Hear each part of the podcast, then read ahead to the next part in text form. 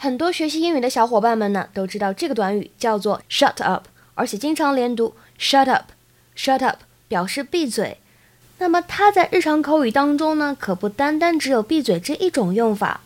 有的时候呢，当我们想说，哎，一些非常棒的事情发生了，让人觉得简直无法置信的时候呢，也可以使用这个表达。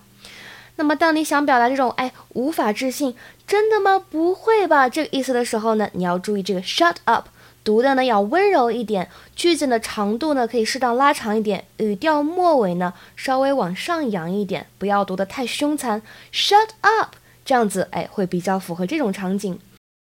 比如说，我们来举两个例子。首先，第一个，在《Modern Family》摩登家庭当中的第一季第四集当中，Cameron 和 Mitchell 在讨论这个哎新出炉的松饼味道如何。Mm. What do you think? Well, that is a scone. No butter, non-fat. Shut up.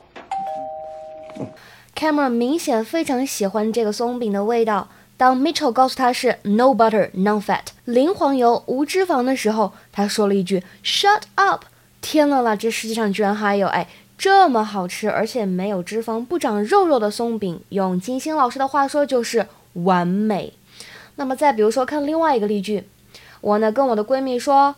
哎，男朋友昨天跟我求婚了。My boyfriend proposed to me yesterday。他可能会超级夸张的说：“Shut up, tell me the details。”不是吧？快快快告诉我细节是怎么求婚的，一副八卦脸，对不对？所以下一次呢，当你身边的小伙伴跟你说 “Shut up”，尤其是使用一种 “Shut up” 这样的语气来说的时候呢，你可不要再理解错喽。